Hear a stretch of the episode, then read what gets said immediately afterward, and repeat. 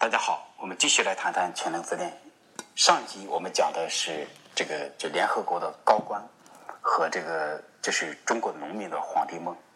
那么听起来你会觉得这些荒诞不经，而且特别重要的一点是，那些联合国的高官和这些中国农民的皇帝梦还没有真正的影响到你，所以你会觉得很荒诞。但是我们接下来再讲一些事情，你就发现就是这些事情其实是很容易影响到我们，而且一旦它的会发挥影响的时候，它经常是极具破坏性的。还是二零幺四年，就是和那个联合国官员就是到监狱里提犯人的时间是一样的。二零幺四年五月，在山东招远市的一个麦当劳就发生过一个很惨烈的事情。呃，就是六个人过来找一个就是女人，就是要电话号码，结果被这个年轻的女人拒绝了，然后就被这六个人活活的打死。那么这件事发生之后，就是。就是引爆网上，而且引爆网上之后呢，就是大家就是集中的把它认为这可能是权贵在欺负弱女子。那么像最初就传出来说，这个男人，他首先交代一下，这个男人是河北省无极县城关镇的，而且而我就是河北省无极县的，所以这是我地地道道的老乡。我有高中同学是和他一个村的。那么最初呢，网上就流传说这个就是这个主谋，就是他是。河北省无极县城关镇的，他叫张立东，而且就是那个他这六个人里头，基本上都是他的家人，就是四个人是就三个人是四四个人是一家的，另外两个人就是就跟他们没有家庭关系。网上传出的消息说张立东是金矿的矿主，所以他非常非常有钱，而且那边又是年轻的女子，所以就会认为他是想调戏民女，然后结果被拒绝了，然后就在麦当劳里把人活活打死。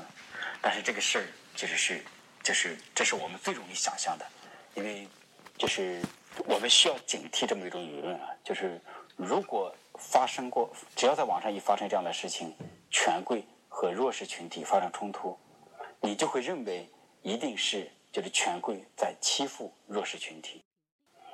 就是如果你经常有这样的想象，你要知道这是你内心的一个剧本，而且这是现代就是当代中国最容易有的一种解释，但是这个解释。经常是不靠谱的。我会有一个比较极端的说法，就是说，在任何一个领域，最主流的解释都是毫无解释力的。而且，如果你持有这个最主流的解释，也就意味着你丝毫没有创造力。而经常，因为这不仅仅是创造力的事情，经常意味着你根本就不知道事情的真相是什么。那么，这个实际上事情的真相是什么呢？首先，那个现案发现场都很不对劲，因为是。一个女孩去找这个年轻的女孩，就是要联系电话的，所以就是并不是那个张立东去过去调戏民女，而且他们所有的六个人都参与了激烈的殴打，而且在打的时候都失控了，没有任何一个人去阻拦，所以这个事也不对劲。就是而且他们在殴打的时候，就是网上有视频嘛，你看他们都发出像魔鬼一样的咆哮，他们那个叫声是很不对的。比方说，他们会这样喊，就是，但是大致的，我并不能够重复当时视频的感觉，就是说，你这个恶魔，你这个什么人，我要毁了你，就就大概是这么一种东西。所以你听着，这是非常非常不对劲的事情。所以我第一时间就就就会判定，这肯定不是一个简单的，就是呃，就是所谓的权贵在欺负弱女子这么一个事情。那么结果后来网上就很快就有比较确切的报道说，这六个人。都是全能神教的，就是信徒，他们是想去发展自己的一个新成员，然后，但是在他们去之前，他们就已经做好了一个，就是今天晚上要杀，今天要杀一个人的这么一个准备，就是如果他们在发展新成员的时候，有人拒绝他们，他们就要做杀人的事情，所以就是他是这样一件事情。那么，当刚刚有全能神教的这个报道出来之后呢，就很多人是不相信的。还是觉得，因为就是如果定成定义成全能神教之后，就就是就似乎他们就是精神病，或者是信仰杀人这个事儿就变就觉得是在为张立东脱罪。但是当有这个解释一出来，我就觉得这是非常非常靠谱。而且一看他们是全能神教的，我立马就很害怕，因为首先是我的老乡，而且在家里头，我的比方我姐姐她也信教，但是她是信基督教的，而这个全能神教也是从基督教中。所谓的基督教中发展出来，所以我当时就很担心，就立马打电话给我姐，就问他，我说首先问他，我说你知道这个全能神教吗？啊，他说知道。我说有人向你宣教，你加入了吗？他说有人向我宣教，但是我们整体上都知道他是邪教，所以我们没有人理他。所以我当时就就有些放心。那么过去不了解全能神教的人就会认为，就是这件事非常非常的不可思议。但是在这件事发生的两三年前，我已经留意过全能神教的新闻。那是怎么回事呢？就是说全能神教的中高层就被政府一锅端了。呃，但是有两个人逃脱了，一个是他们的真正的领袖，就是他们实际意义上的领袖，一个男人逃跑了。那么另外一个呢是就是他们的精神领袖。就是他们的女基督叫杨向斌，就是他也跑掉了。那么当时我就留意过这个新闻，而且大家知道，就是我学心理学，我对全能自恋了解越来越深，而且他们的宗，他们这个宗教的名字就叫做全能神教，所以这是地地道道的，就是全能自恋的一种展现。而这个杨向斌的故事是非常经典的，就是杨向斌是怎么回事？他是。跟我年龄差不多，就是他是当年也是参加高考，然后高考失败，然后他就疯掉了。然后他在这个疯就是疯掉的状态之下，然后他出现了这个幻觉，然后在这个幻觉和妄想的状态之下，他就自己写了一就是大概几万字的这么一个书，这个书的名字就叫做神话。那么在这个神话里头，他构建了一整套宗教的体系，就比方说宗教领袖。一层一层的下来，然后就是各种各样的神，然后构建的。其实它是一个等级森严的一个就是权力体系，但是他是一个在一个精神病人在精神病系的状态之下就写的。然后这个全能神教的创始人，他就觉得这个这个神话就非常的有价值，然后他就利用这个神话，然后就是创造创办了。就是全能神教。那么在宣传中，经常是这样说的，就是在各种各样的新闻报道中，就会说这个男性的创始人是利用了这个女基督，然后他们两个就是就是创造了这个全能神教，就好像其实还是持有这么一种理解，就说这个男人在玩一个阴谋，然后他怎么怎么样。呃，但是以我的判断，我会认为这两个人，首先这个女人她是绝对的精神分裂症患者，我相信这个男人在一定程度上。他可能也是个精神病人，然后 这两个人，他们都有这个全能自恋的这个妄想、幻觉这些东西，但是这个女人变得更重，而且她有这个所谓的创造力，所以她创造了这么一个神话系统，而最后他们俩就共同创办了这个宗教。而什么样的人会被拉到全能神教里呢？如果你也活在严重的全能自恋中，你就有可能会被。拉到这个宗教里，而且这个杨向斌的故事非常的经典。大家看到，就是杨向斌是高考失败，然后他就疯掉了，然后他就进入全能自恋的这么一种状态里。讲到这儿，我们要讲一个心理学的一个很重要的概念，叫做退行。什么叫做退行呢？就是弗洛伊德是这样说的，就是弗洛伊德说，就是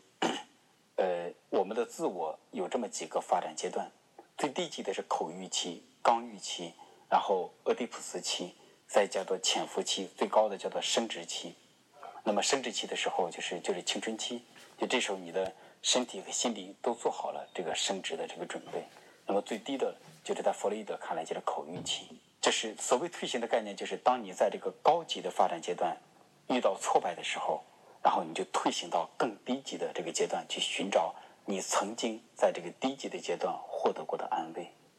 那么，就比方说，很多人你可能恋爱失败，或者你在工作上受挫，你就会去吃去吃东西。那这是为什么呢？就是你在这个高级的这个阶段受到了挫败，你退行到口欲期，去寻找口欲的满足，用口欲的满足让就是让你感觉到有些安慰。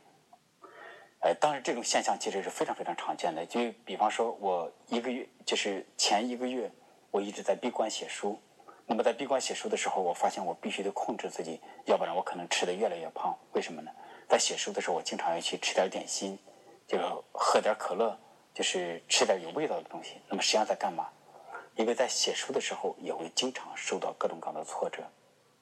所以这个比方说写书突然之间思维断了，写书的时候遇到一些困难了，那这个时候其实也是在这个高级的阶段遇到了困难，所以我要寻找这个口欲的这个满足，让自己重新就是有一种安慰感。那么在弗洛伊德的理论里，他会认为口欲是最低级的这个心理发展阶段了。但是后来他的弟子像克莱因，还有再往后来就是自体心理学的一个心理学家，他叫科胡特，就是他就会他们就会提出来，呃，最早的其实一个可以满足我们的。东西叫做全能感，这也是我一再讲的全能自恋。那么全能感是克莱因的一个提法，而这个全能自恋是科胡特的一个明确的提法。那么也就是说，呃，在这个口欲的这是早期阶段，因为口欲就是指的一岁前，但是在六个月前甚至三个月之前，那么所有的婴儿都活在全能自恋的感觉中。那么也就是说，不管。你是怎么长大的？你都可以获得全能自恋的满足，因为这是我们一出生就会有的东西。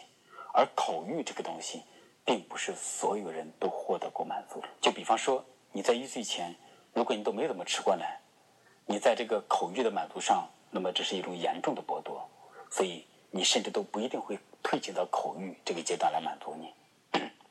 但是所有的人。都可以退行到全能自恋的状态里头去寻求满足，但是问题就出来了：一旦你退行到全能自恋的状态中，你就是精神病。那么，所以对杨向斌来讲，他是高考失败，他退行到我是神这样一个状态里，然后其实这是一种经典的就退行到全能自恋的想象中。那么这时候我们就看到这个全能自恋它的破坏性了。呃，就是全能神教，据说它最高的时候发展了几十万的教徒。那么这几十万的教徒，他们如果活在全能自恋的这么一个状态里头，他们对周围的世界会构成很多可怕的影响。但是几十万毕竟还是少数，也许我们还是会觉得，这这算什么呢？我们把把把这几十万人，这个把他们的宗教灭掉就可以了。然后就是这对我没有构成很大的影响。但是实际上。中国历史一再轮回的时候，就是这么个玩意儿在发挥作用。如果你觉得杨向斌的故事还是像是个就是例外的故事，但是我们再想想，再讲另外一个人的故事，你立马就不会觉得轻松了。有一个简直一模一样的故事，就是洪秀全的故事。那么洪秀全是考秀才，几次考秀才不中，那么他最后一次考秀才失败，啊，结果他就疯掉了。那么洪秀全在这个就是疯掉的状态之下，他出现了幻觉，然后幻觉中，幻觉里头就是那个他发现他是上帝的次子，就是上帝的第二个儿子。那么上帝有一个长子，那就是耶稣基督。所以就是后来洪秀全就创办了他的所谓的就他的基督教，而且他自称是就是上帝的儿子，就是上帝的次子，所以就是。太平天国运动就是这么发展起来的。那么你看，这也是高考失败，就是类似于高考了。高考失败，然后推行到全人自恋的想象之中，而且太平天国运动如火如荼，席卷大半个中国，甚至简直就要差点就席卷整个中国。那么这个时候，你就看到全能自恋它有非常大的影响力。这样的故事在历史上就简直就太多了。那么像洪秀全，他疯掉了；杨孝斌疯掉了。但是这两个疯掉的人给这个世界带来巨大的影响。那么还有一些人比较轻一点，他没有疯掉。就比方说，唐朝的起义军的领袖叫黄巢。那么首先，黄巢他是富人，就是他们家庭非常的富有，所以他不再是农民，不再是破落的家庭了。那么黄巢是他考中了秀才，但是他几次想去中进士，想当官。但是结果几次考试就是都失败了。那么最后一次考试失败，后来黄巢就在长安城就写了这么一首诗：“不第后复举。” 这首诗非常有名，就是他是这样说的：“待到秋来九月八，我花开后百花杀。冲天香阵透长安，满城尽带黄金甲。”那么，当满城尽带黄金甲，因为就是 周杰伦演过这个电影，所以这个就变得非常有名。那么这首诗首先在历史上是非常有名的一首诗。那么结果果真就是黄巢后来就搞起了这个所谓的农民起义军，但他实际上他是秀才加夫人，所以不再简单的用农民起义军来形容他呢。其实他就是一支暴军。那么他的队伍就是就像这个流浪军一样，在整个中国一会儿流浪在这儿，一会儿流浪在那儿，他就其实相当于流民的军队。但是他杀了无数的人，比方说他来到广州的时候，他杀了二十万人。那么这是什么回事呢？你看，这就是全能自恋加自恋性暴怒。全能自恋就是我要当皇帝，而自恋性暴怒就是你们曾经都得罪过我的人，你们都去死。所以这是到了这个地步，我们就能看见，当皇帝的时候争来争去会杀人无数，而且如果在当皇帝不管成功还是不成功，这个自恋性暴怒都会起到很大的作用。中国历史上一再轮回的游戏，其实就是在有些人是失败者，有些人是成功者，他们其实就是想争夺这个皇帝位，其实就是这么个玩意儿。就比方说，在历史上还有非常有名的故事是，秦始皇在搞就是全国巡视的时候，有两个所谓的英雄就感觉到非常的羡慕。就第一个是项羽看到秦始皇的这个阵仗，他就忍不住就说：“大丈夫当如是也。”那另外一个就是刘邦，刘邦也是看到秦始皇这个阵仗，就感慨：“这个人生就应该把这个当做目标。”所以，就是他们的这个皇帝梦，其实就是这样出来的。而秦始皇是中国历史上第一个真正意义上的皇帝，所以就是我们甚至都可以这样讲，就是按说，就是。按历史来讲，应该是越来越进步，但是实际上，中国历史是，就是 这个皇帝梦愈演愈烈。在周朝的时候，春秋战国的时候，我们还可以说各国林地，而且周朝的天子并没有就是成为皇帝这么一种东西。但是到了秦始皇这儿，就变成这皇帝统治所有的权利，所以这个时候就变得非常不一样了。那么有一个文学家，他是这样讲，就是因为我们知道，像这个，呃，项羽攻下，就是就是攻下咸阳，把秦朝灭了之后，后来他把绵延三百里的阿房宫给烧掉了。我过去看到这个事情呢，我觉得非常的遗憾，为什么非要烧掉呢？为什么就不能留下它呢？这也当做一笔财富。但是有一个就是文学家在写这个项羽。为什么要烧掉阿房宫的时候，那么他是这样说的，就是借项羽的口这样说：谁看到阿房宫都会完蛋，都会受到强烈的吸引，都会觉得天哪，这就是我梦寐以求的地方。所以就是每个人看到阿房宫都会被它吸引，然后就想占据这个阿房宫。所以项羽要把阿房宫烧掉，就是为了断掉，就是。你想成为阿房宫的主人，这样一个梦想。而中国的历史，其实就是不断的，就是有人想成为一个皇宫的主人。就杨向斌、洪秀全、黄巢、刘邦、项羽，其实他们的故事是一模一样的。而如果我们再看，再继续往下看的话，那么中国的男人、女人们，其实你们都在追求这么个玩意儿。而且这个玩意儿看上去很高级，当皇帝一统天下，就是为天下人民谋福利。实际上，它只不过是一个婴儿最初的梦想而已。所以我们要知道，就是所谓的皇帝梦，所谓的中国历史，就是一再演绎一个儿童，不是演绎一个婴儿的梦，仅此而已。